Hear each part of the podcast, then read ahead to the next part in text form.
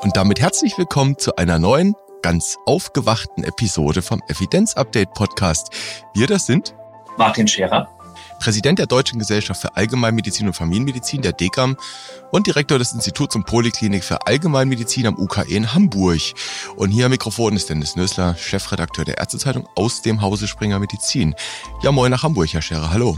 Moin nach Neu-Isenburg, Herr Nössler, hallo. Haben Sie gut geschlafen? Es ist gerade die Sonne aufgegangen. Danke, sehr gut. Und Sie? Äh, perfekt. Ich könnte zwar sagen, ich bin noch ein bisschen müde, irgendwie schlafe ich viel, aber naja, äh, Bundestagswahl würde ich sagen. Kann das müde machen? Die journalistisch-gesundheitspolitische Aufarbeitung der Bundestagswahl. Mhm. Tag und Nacht sozusagen. So in etwa, genau. Das könnte dann der Grund für Müdigkeit sein. Ja, das ist das Thema. Müdigkeit, Herr Scherer, ne? Schlafstörung. Darüber wollen wir heute reden. Insomnien, therapeutische Option und das Ganze so ein bisschen aus Evidenzsicht. Und da sind wir dann ganz schnell in, ja, in der pharmakologischen Trickkiste. Auch mit ganz, naja, nicht so einfachen Substanzen.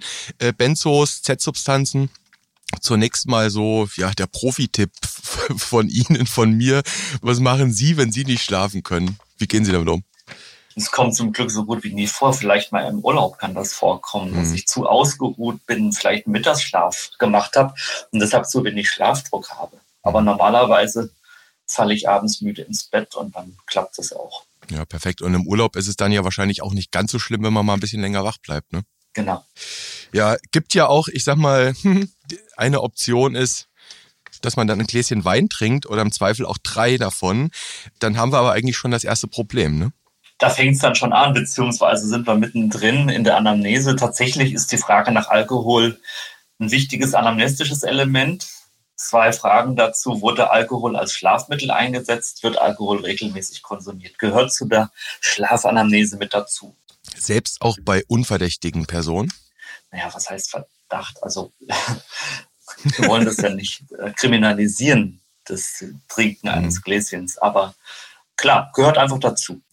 Wir wollen ja so ein bisschen auch in die Evidenz hineinschauen, speziell therapeutisch, aber Sie haben jetzt schon die Anamnese aufgemacht. Da wollen wir gleich nochmal zukommen, auch wie man sich so differentialdiagnostisch ja nähert, die Ursachen so ein bisschen abcheckt und dann kommen wir zur Therapie. Vielleicht vorweg wollen wir aber uns mit einer Arbeit beschäftigen, einer Studie, die im Jahr 2019 publiziert worden ist. Ist schon ein paar Tage her, aber die wird ihre Relevanz seither nicht eingebüßt haben. Und zwar ist das ein ja, das ist, sind teilstrukturierte Interviews mit hausärztlichen Kolleginnen und Kollegen gewesen. Und zwar, Erstautorin ist Katharina Schmalstieg-Bar. Klassiker, wir werden das natürlich verlinken. Und zwar wo, Herr Scherer? In den Show Notes. In den Show Notes, genau. Und Katharina Schmalstieg-Bar, die war damals, als die Arbeit publiziert worden ist, noch am Institut in Göttingen und arbeitet jetzt aber am UKE bei Ihnen am Institut. Und die hat seinerzeit eben Hausärztinnen und Hausärzte befragt, wie sie denn therapeutisch bei Insomnie vorgehen und was auch so ein bisschen ja die Fallstricke sind und hat da ein bisschen was ja herausgearbeitet, so zwei Ebenen identifiziert. Vielleicht können wir diese Arbeit mal so ein bisschen erklären erklären, Herr Scherer, ein bisschen einordnen, was da so rausgekommen ist? Ja, was haben die gemacht, beziehungsweise wovon sind die ausgegangen? Nämlich von dem Befund, dass fast 50 Prozent der Verordnungen für Benzodiazepine und Medikamente wie Zolpidem und Zopiclom als Privatrezepte verordnet werden. Mhm. Müssen dann die Patientinnen und Patienten selber tragen. Und das Ziel war, zu verstehen, warum jetzt die Hausärztinnen und Hausärzte diese Methode der Verschreibung wählen denn man kann da eigentlich sagen, okay, das, was nötig ist, das, was indiziert ist, könnte man ja eigentlich auch auf Krankenkassenrezept verschreiben, weil die Krankenkasse eben für das, was erforderlich ist, auch einsteht. Was haben sie gemacht? Sie haben eine qualitative Studie gemacht mit 17 semi-strukturierten Interviews, haben sie wirklich transkribiert, haben die Transkripte dann mit Grounded Theory analysiert und haben dann eben versucht, das Verschreibungsverhalten zu verstehen. Jetzt nochmal vielleicht ein methodischer Tipp für alle, die nicht so tief da drin sind, Grounded Theory. Das können Sie vielleicht nochmal kurz erklären. Die Grounded Theory ist eine Methode der qualitativen Forschung ist. Also es gibt ja sozusagen die quantitative Forschung, die äh, Dinge zählt, Wirksamkeitsnachweise erbringt. Und dann gibt es die qualitative Forschung, die eigentlich mehr dazu da ist, Dinge zu verstehen. Da kann man die qualitative Inhaltsanalyse machen oder eben die Grounded Theory, die zum Ziel hat, durch die Analyse von Interviews, Beobachtungen, eine neue Theorie zu formulieren. Mhm. Es entsteht also aus der Grounded Theory ein theoretisches Modell, mhm. das so ein Forschungsthema auch komplett erfassen soll. Und vielleicht sagen den Hörerinnen und Hörern die Namen Strauß und Glaser etwas. Die haben diese Forschungsmethode begründet. Mhm. Also es ist eine Methode der qualitativen Sozialforschung. Okay, gut. Und tatsächlich herausgekommen ist, wie gesagt, die Arbeit ist verlinkt, die ist auch frei zugänglich über PubMed. Da kann man dann zwei, ja, so Bubbles sehen, so Graphen, wo versucht wird, ja, so Kontextualisierung herzustellen. Und da kommen dann Kernaussagen raus, die die Autorinnen und Autoren dort, ja, ermittelt haben aus diesen Gesprächen. Was haben die da rausgefunden, wie Hausärztinnen und Hausärzte vorgehen? Sie haben schon gesagt, jede zweite Verordnung erfolgt auf Privatrezept. Richtig. Also ein Ergebnis war, dass den Hausärztinnen und Hausärzten schon bewusst ist, dass es hier medizinische Risiken gibt und dass sie im Grunde genommen das Medikament eigentlich nicht verschreiben wollen und dass sie dann über die Selbstzahlung eine Barriere aufbauen. Hm, Stichwort Suchtpotenzial, ne, vor allem. Das Suchtpotenzial und ja, auch andere Dinge. Also das Nebenwirkungsspektrum ist nicht gering, aber es steht natürlich dann das Suchtpotenzial an erster Stelle. Mhm. Und wenn man das dann aus eigener Tasche bezahlen muss, so ein Ergebnis dieser Arbeit, dann ist das vielleicht nochmal eine kleine Barriere. Und dann hängt es auch vom wahrgenommenen Patiententypus ab, von der erwarteten Problemdauer und von der Diagnose. Also von einer Komorbidität. Also Patienten mit einer Alkohol- oder Drogenabhängigkeit oder solche unkomplizierte Insomnie haben, die waren dann in dieser Studie eher diejenigen, von denen gesagt wurde, ja, die kriegen dann so ein Privatrezept. Mhm. Patientinnen und Patienten, die eine handfeste psychiatrische Diagnose hatten, bei denen wurde das dann eher zulasten der gesetzlichen Krankenkasse verordnet. Mhm. Was ist jetzt die Moral oder was folgt daraus, dass es im Augenblick keinen klaren Rahmen gibt, der einem ärztlich Handelnden bei dieser Entscheidung dann auch hilft. Es fehlt ein regulatorischer Rahmen, beziehungsweise sind die Leitlinien auch nicht instruktiv genug an dieser Stelle. Mhm. Okay, da sind eher Fragezeichen, ne? Es sind eher Fragezeichen und das ist eben nicht selten in der qualitativen Forschung, dass man dann einfach zusätzliche Fragen generiert oder einfach auch Hypothesen. Mhm. Und eine ist eben die, dass das ein Ansatz ist zur Reduktion des Medikamentenkonsums, indem man eben diese Barriere aufbaut, in dem Wissen, dass die Evidenz für ein solches Vorgehen mager ist. Mhm zu wissen, dass die Evidenz mager ist, Benzos oder Z-Substanzen einzusetzen, dann bleiben wir doch direkt mal bei dem Evidenzthema und schauen einfach mal, was wir dort sagen können, was dort vielleicht auch so ja, gewisse Goldstandards sind, wo es gute Empfehlungsstärken gibt. Und dann gucken wir nochmal in diese, ja, in diese Aussagen dann hinein, die Sie jetzt schon erwähnt haben.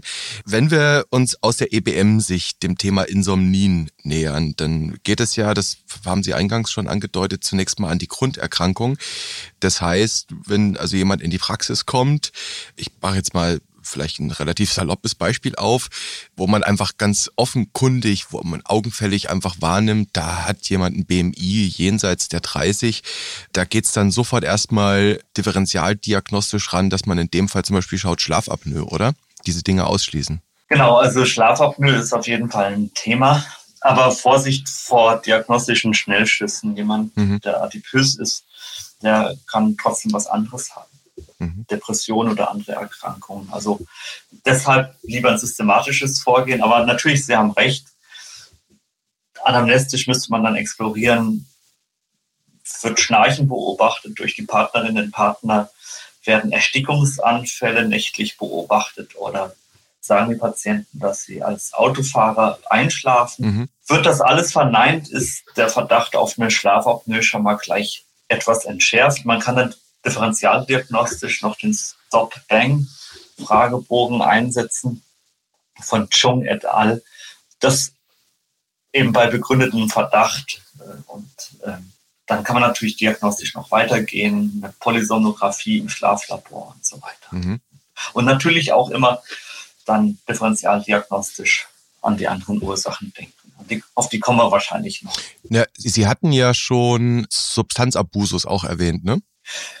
Ja, ganz genau. Also das ist etwas, wonach man fragt. Werden Hypnotika benutzt? Werden denn Alkohol schon? Wird Alkohol regelmäßig als Schlafmittel eingesetzt? Wird ansonsten Alkohol konsumiert? Werden Stimulantien und oder Beruhigungsmittel eingenommen? Und dann aber auch andere Dinge, also Medikamentennebenwirkungen von augenscheinlich erstmal unproblematischen Substanzen, dass man wirklich erstmal so eine Art Brown-Bake-Review macht. Mhm. Dann die Konfliktsituation privat oder am Arbeitsplatz wird in Schichten gearbeitet und seit wann treten die Schlafstörungen überhaupt auf? Handelt es sich um Ein- oder Durchschlafstörungen? Was ich in diesem Zusammenhang ganz interessant fand, wir können ja gleich nochmal so ein bisschen diagnostischen Pfad skizzieren, wie, wie Sie zum Beispiel da vorgehen würden. Was ich in dem Zusammenhang interessant fand, das werden wir wahrscheinlich auch in den Shownotes verlinken. Es gibt ja von der Degam eine Leitlinie Müdigkeit. Da nähert man sich ganz klassisch allgemein medizinisch erstmal diesem Symptom. Und da steht an einer Stelle auch drin, dass man die Diagnostik am Ende auch nicht zu weit treiben soll. Also Stichwort, wir hatten es bei der Fatigue mit der Tumordiagnostik, weil man dadurch den Leidensdruck erhöhen könnte. Ne? Ganz genau. Das ähm, ist eine Spezialität des nicht selektierten Patientenklientels, wie es in der Allgemeinmedizin vorkommt. Wenn jetzt zum Beispiel ein 55-jähriger Mann kommt, Dennis Nüssler zum Beispiel. Na, so alt ist er noch nicht. Ohne, ohne Vorerkrankungen und sagte, ich habe irgendwie einen Mangel an Energie, ich bin erschöpft, ich bin schnell ermüdbar, ich fühle mich müde und schlapp, aber ansonsten hatte keine Vorerkrankung. Dann eröffnet sich ja erstmal eine breite Palette von Diagnosen, zu denen Schlafapnoe gehören kann Tumorerkrankung, Depression, Anämie, Niereninsuffizienz, alles Mögliche. Und dann grenzt man das eben ein, indem man eine sorgfältige Anamnese und körperliche Untersuchung macht. Wir haben jetzt schon bei der Schlafapnoe gesagt, dass die unwahrscheinlich dadurch wird, dass kein Schnarchen da ist, mhm. keine beobachteten Erstickungsanfälle, kein Einschlafen am Steuer. Und genauso ist es auch mit der Depression bieten wir in der Leitlinie Müdigkeit auch zwei Screening-Fragen an, bezogen auf die letzten zwei Wochen. Haben Sie sich oft niedergeschlagen, schwermütig, hoffnungslos gefühlt? Frage 1. Und Frage 2. Haben Sie wenig Interesse und Freude an Tätigkeiten gehabt, die Ihnen normalerweise Spaß machen müssten? Da wären wir dann, wenn, wenn ich das bejahen würde mit Blick auf weniger Freude, dann nähern wir uns auch so richtig Richtung ja, Psychosomatik, äh, depressive Formen. Ne? Ganz genau. Aber das ist genau auch beispielhaft für das Vorgehen, wie es viele Kolleginnen und Kollegen äh, jeden Tag in der Praxis machen, dass man sich im Rand tastet, dass man eine strukturierte Anamnese macht, dann körperlichen Befund, vielleicht noch ein Basislabor hm. bei Müdigkeit, Glucose, Blutbild, BSG, die Transaminasen, vielleicht noch ein TSH dazu. Und dass man dann erstmal einen Cut macht, eine Bestandsaufnahme und sagt, haben wir da jetzt einen harten Befund? Haben wir zusätzlich zu der Müdigkeit, der Erschöpfung, der Adynamie von Dennis Nüssler noch einen harten Befund gefunden? Ähm, oder irgendwas, was eben nicht als Normalbefund in Anamnese und körperlicher Untersuchung zu klassifizieren wäre. Wenn nicht, wenn alles erstmal okay ist bis zu diesem Punkt, dann zieht man einen Strich und sagt, jetzt begrenzen wir hier an dieser Stelle die Diagnostik und gehen dann weiter, wenn sich ein neuer Aspekt ergibt. Das dazu, weil Sie mich eben nach der Leitlinie Müdigkeit gefragt haben. Sie wissen, drücken Sie den Knopf bei mir. Der Leitlinienknopf.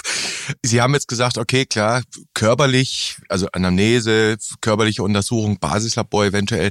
Würden Sie, bleiben wir mal bei dem Musterpatienten, bei dem 41-jährigen Nösler und der ja keine Vorerkrankung hat, nicht wirklich jetzt dauerhaft wegen irgendwas in Behandlung ist, der wegen Müdigkeit kommt, würden Sie da auch gleich die EBV-Taste drücken und sagen, ich gucke nach Epstein-Barr?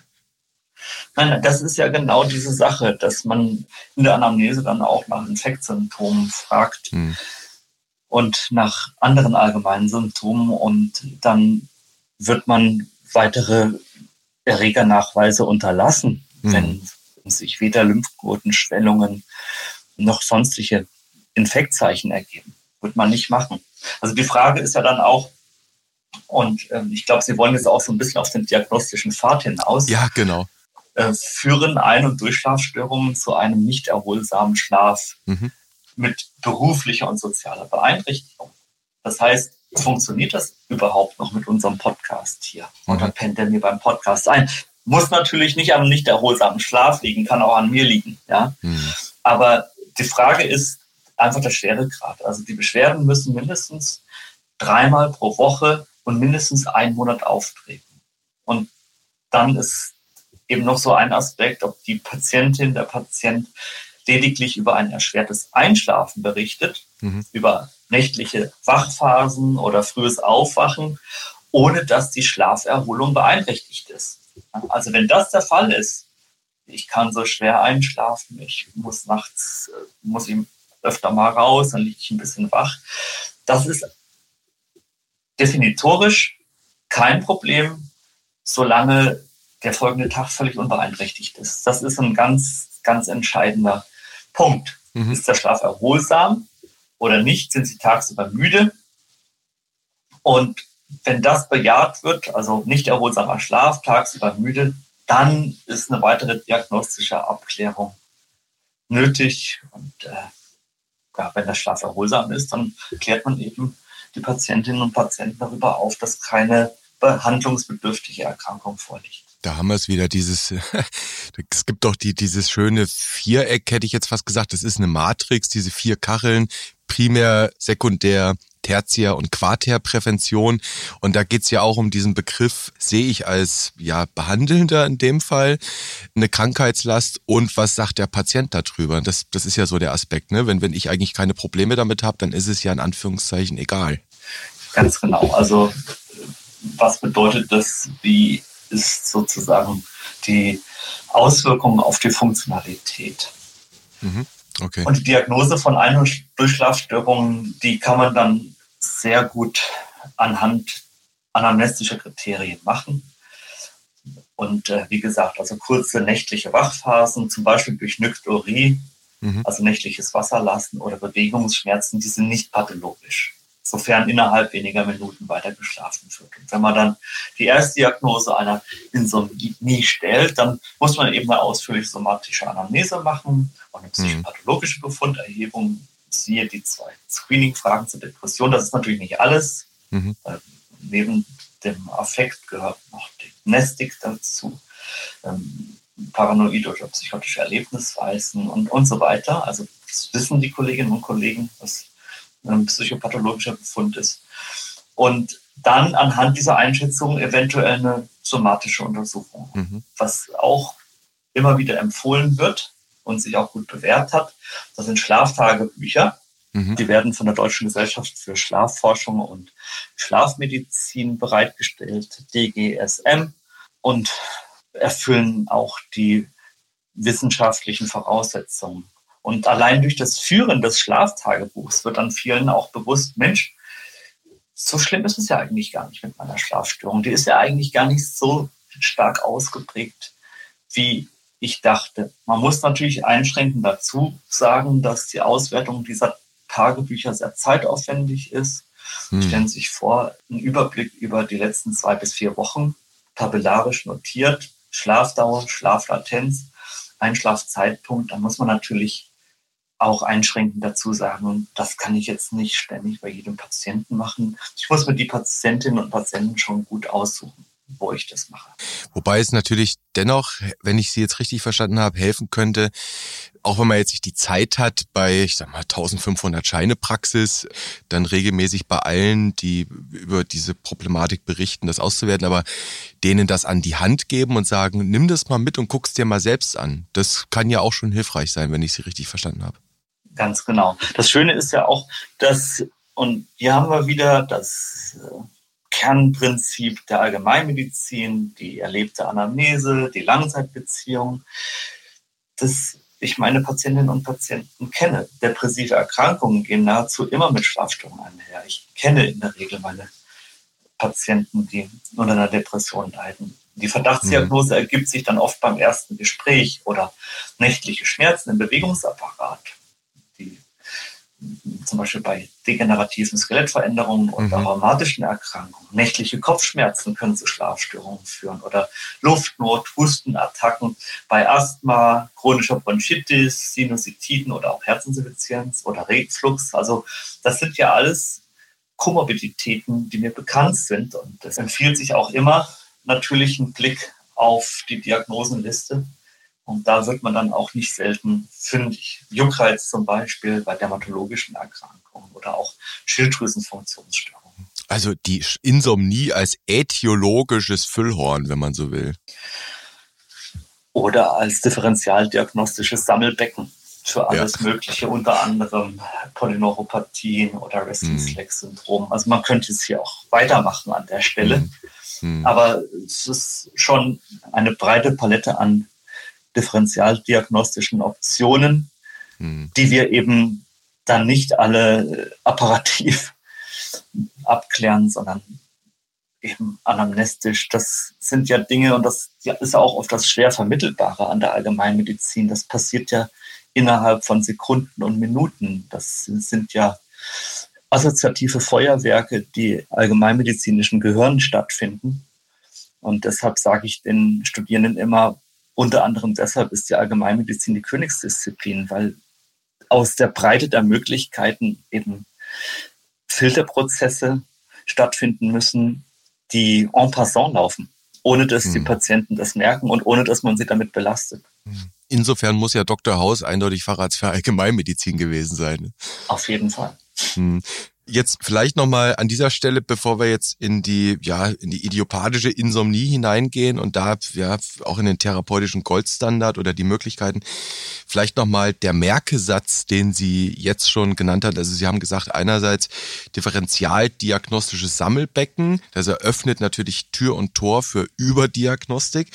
Sie haben aber eben am Anfang eben auch gesagt, also erstmal den Leidensdruck in Erfahrung bringen, die Auswirkungen auf den Alltag und dann zunächst einmal mit Fragen nähern und an das Tagebuch denken und dann weitermachen. Das wäre jetzt so der Pfad. Ganz genau. Und wenn Sie wirklich so einen Merkesatz nochmal haben wollen, in grün gehighlightet oder in gelb, dann ist die entscheidende Frage bei Ein- und Durchschlafstörungen, ob der Schlaf erholsam ist oder nicht. Und eine weitere diagnostische Abklärung ist nur bei Symptomen eines nicht erholsamen Schlafs erforderlich. Mhm. Gut. Dann haben wir hier nochmal einen Punkt gemacht. Vielen Dank dafür. Und jetzt gehen wir tatsächlich mal zur ja, richtigen Schlafstörung, die einen Krankheitswert auch hat. Und wo man dann auch sagt, ich muss tatsächlich auch an dieser Schlafproblematik jetzt was ändern. Ich kann es nicht ausschließlich durch eine Therapie einer Ursache machen.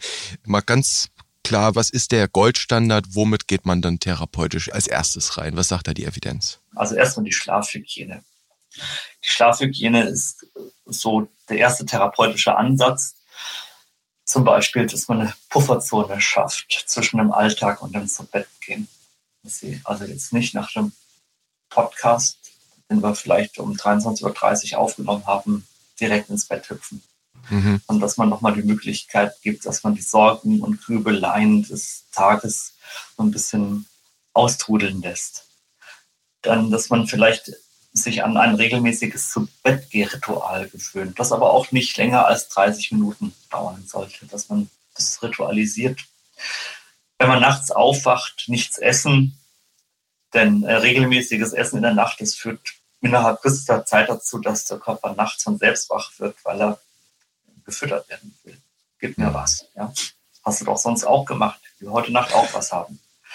Kein helles Licht, das ist bekannt diese Wachmacher auch mit blauhaltigen Lichtanteilen, also dass man das Display vom PC, Tablet, Smartphone auf Nachtmodus schaltet und wenn man in, spät abends noch am Gameboy sitzt oder auf den Monitor guckt, dann kann das eben auch den Nachtschlaf stören.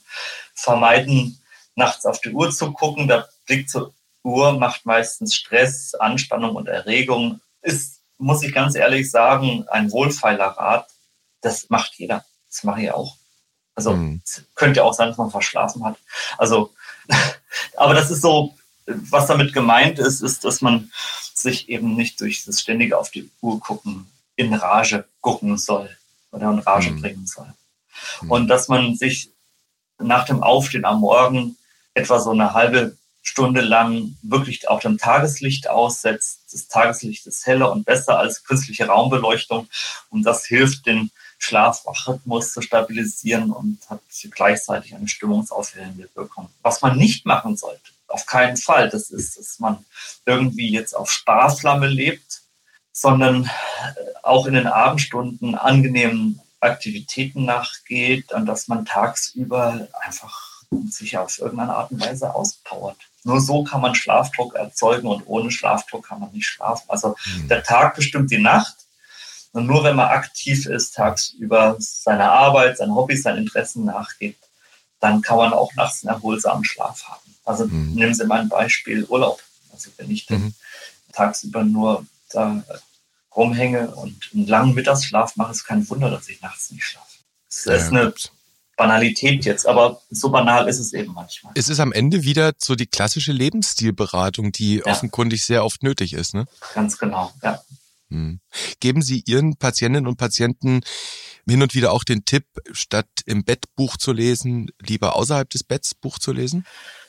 Ja, also das gehört mit zu dieser Abstinenzregel, also dass man das Bett wirklich nur zum Schlafen benutzen soll, nicht zum hm. Lesen, Trinken, Rauchen, Fernsehen, äh, was man sonst noch alles, Kartoffelschälen. Ähm, also äh, im Bett soll man nur schlafen, sonst nichts. Sexuelle Aktivitäten sind natürlich davon ausgenommen. Ja. Gut, also Lebensstil, Schlafhygiene ist das entscheidende Stichwort. Lasst das Bett in Ruhe und benutzt es nur zum Schlafen.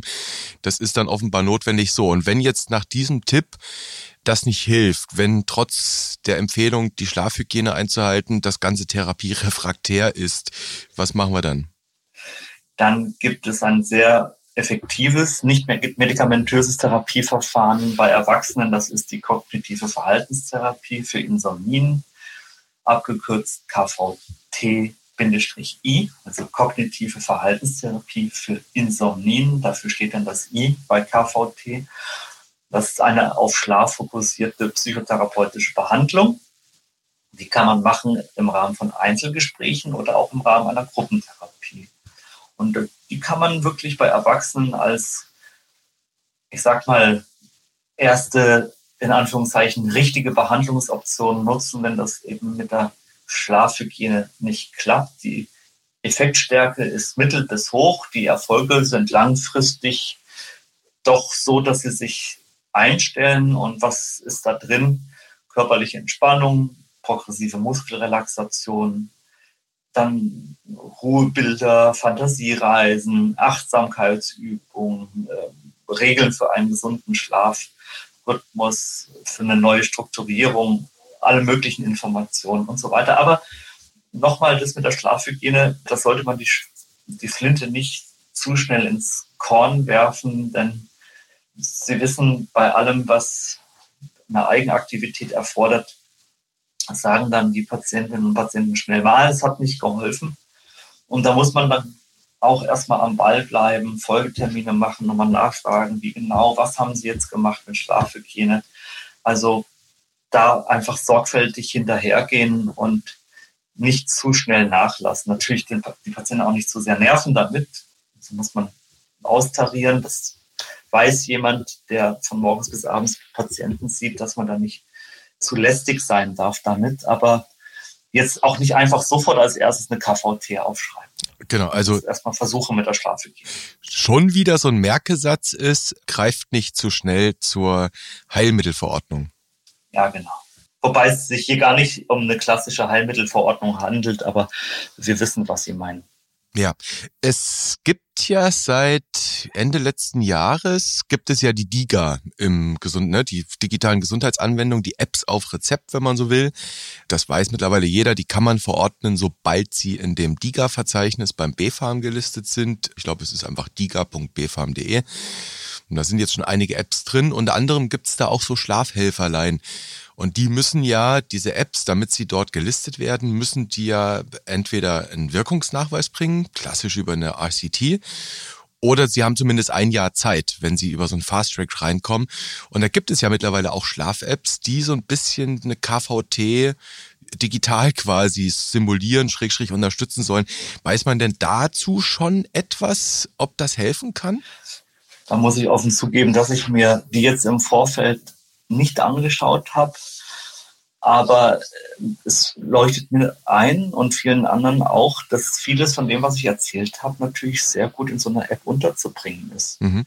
Also mir wäre es schon am liebsten auch, wenn ich mir vorstelle, so ein, Schlaftagebuch über vier Wochen, äh, wenn das durch eine App so ein bisschen vorstrukturiert wird, wenn das über die App strukturiert eingegeben wird. Mhm. Oder so ritualisierte Dinge, die lassen sich auch sehr gut in der App abbilden. Also klingt jetzt erstmal vielversprechend, müsste man sich mal genauer anschauen. RCTs sind mir dazu jetzt nicht bekannt. Mhm. Müsste ich nochmal nachgucken als Hausaufgabe. Okay. Das Thema Insomnie kann man ja auch nochmal in, in einer anderen Episode, in einer weiteren aufgreifen.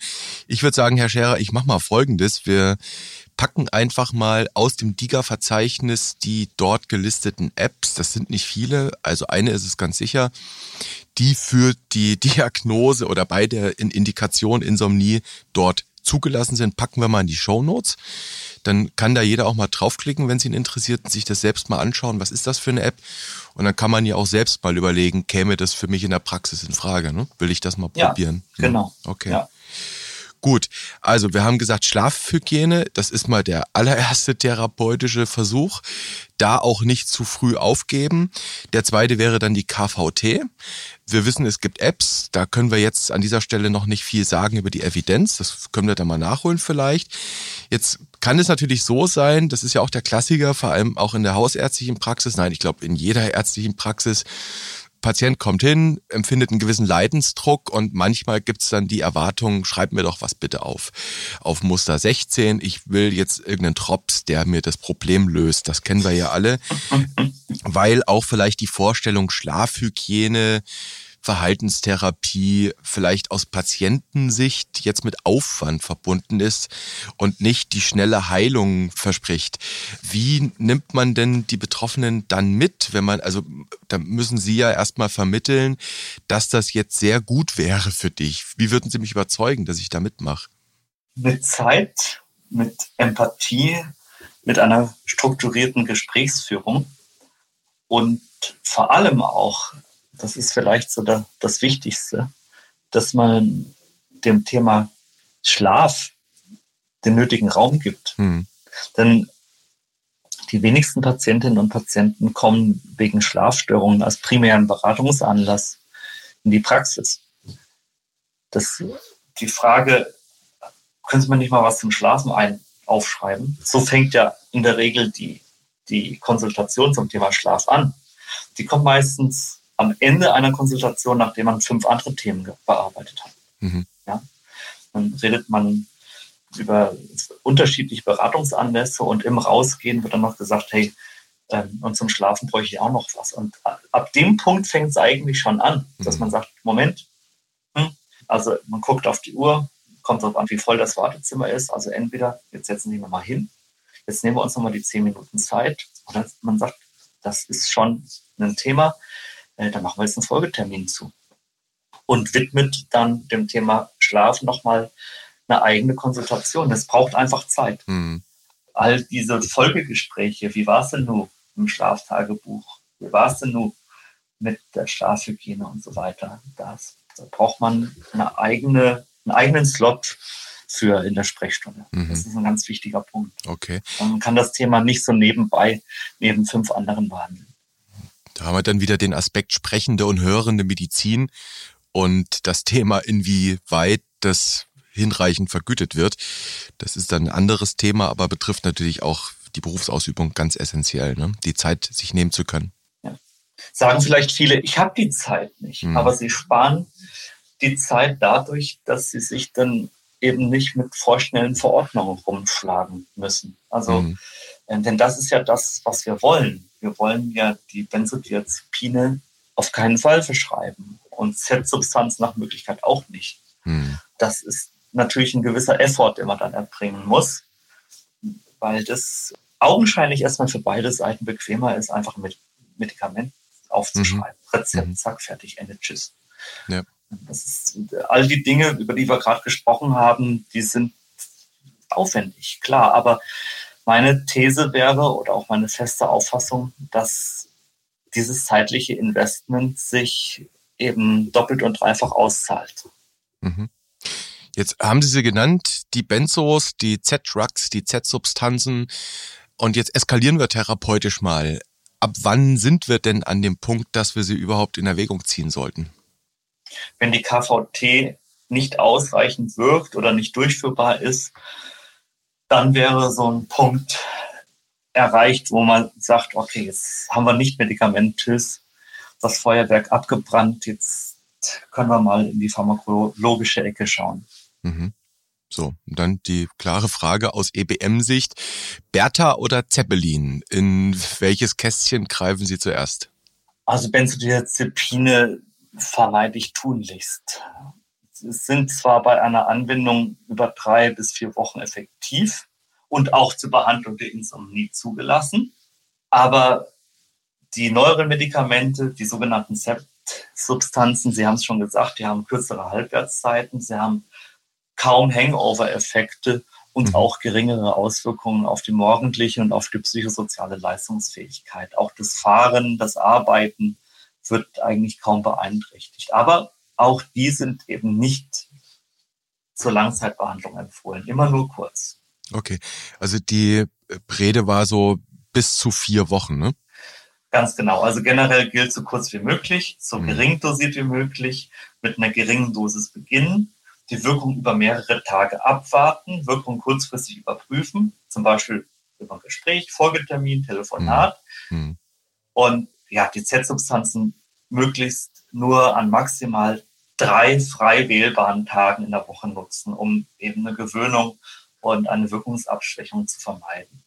Mhm. Und bei unzureichender Wirkung der Z-Substanzen kann man auch mal auf niedrig dosierte Antidepressiva wechseln da wäre dann die Einnahme täglich.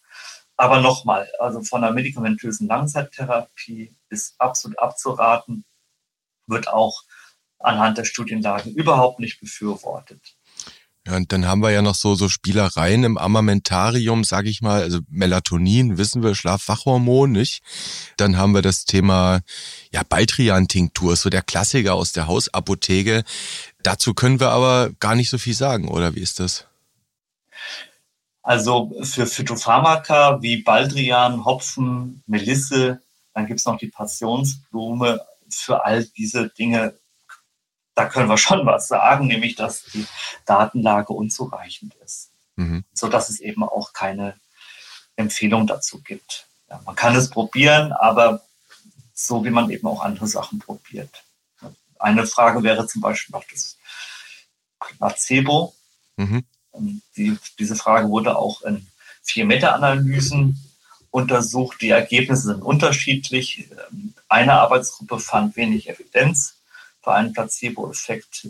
Drei andere Gruppen haben schon was gefunden und ähm, gesehen, dass es schon Einflüsse hat auf subjektive Parameter wie Schlaflatenz, Schlafdauer, zum Teil auch auf objektive Messwerte. Okay, interessant. Ja, aber ganz ehrlich, Key Message oder Hauptbotschaft soll sein, nicht medikamentöse Behandlungen zu favorisieren und zu den Medikamenten nach Möglichkeit mit sehr strenger Indikationsstellung greifen. Mhm. Okay. Dann haben Sie jetzt aber schon, ja, so ein therapeutisches Stufenschema hier skizziert. Wie gehe ich vor? Das fand ich jetzt so im Gespräch relativ stringent. Vielleicht so zum Ende hin noch, was ja auch in dieser Arbeit von 2019 herausgefunden wurde, ist eben dieser Unterschied, den Sie eingangs erklärt haben, dass eben jede zweite Verordnung von ja, Benzos oder eben Z-Trucks auf Privatrezept, die andere auf Muster 16 erfolgt, die andere Hälfte. Und dass die Hausärzte das so ein bisschen auch festgemacht haben, ja, bei einem Substanzabusus oder unkomplizierten Geschichten nehme ich eher das Privatrezept und sobald ich dann eine ja, vielleicht auch manifeste psychiatrische Problematik irgendwie im Hintergrund sehe, dann greifen sie dann eher doch zur GKV-Verordnung. Was könnte denn diesen Unterschied erklären, warum man da so unterschiedlich vorgeht? Na, möglicherweise spielen da Regresse eine Rolle, beziehungsweise Regressangst. Also Muster 16 ist vorgesehen für die Verordnung von Arznei- und Verbandsmitteln, Hilfsmittel mit Ausnahme von Seh- und Hörhilfen.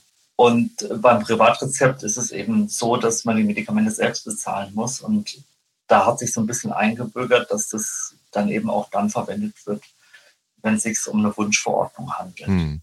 Und ich eigentlich nicht so richtig dahinter stehe, wo ich der Auffassung bin, egal ob Privat- oder Kassenrezept, ich verordne grundsätzlich nur noch Dinge, hinter denen ich auch dahinter stehe. Mhm. Also deshalb muss ja auch meine Unterschrift da drauf. Mhm. Das, äh, ich will ja nicht meine eigene Unterschrift entwerten. Und wenn man dahinter stehen kann, das auch medizinisch gut begründen kann und dann Stichwort Regressdrohung. Wir haben ja in fast allen KV-Regionen mittlerweile das System Beratung vor Regress dann müsste man bei einer Nachfrage, die über eine Kasse getriggert wird, das dann eigentlich auch relativ gut begründen können im Zweifel. Ne? Ganz genau, ja. Hm, okay.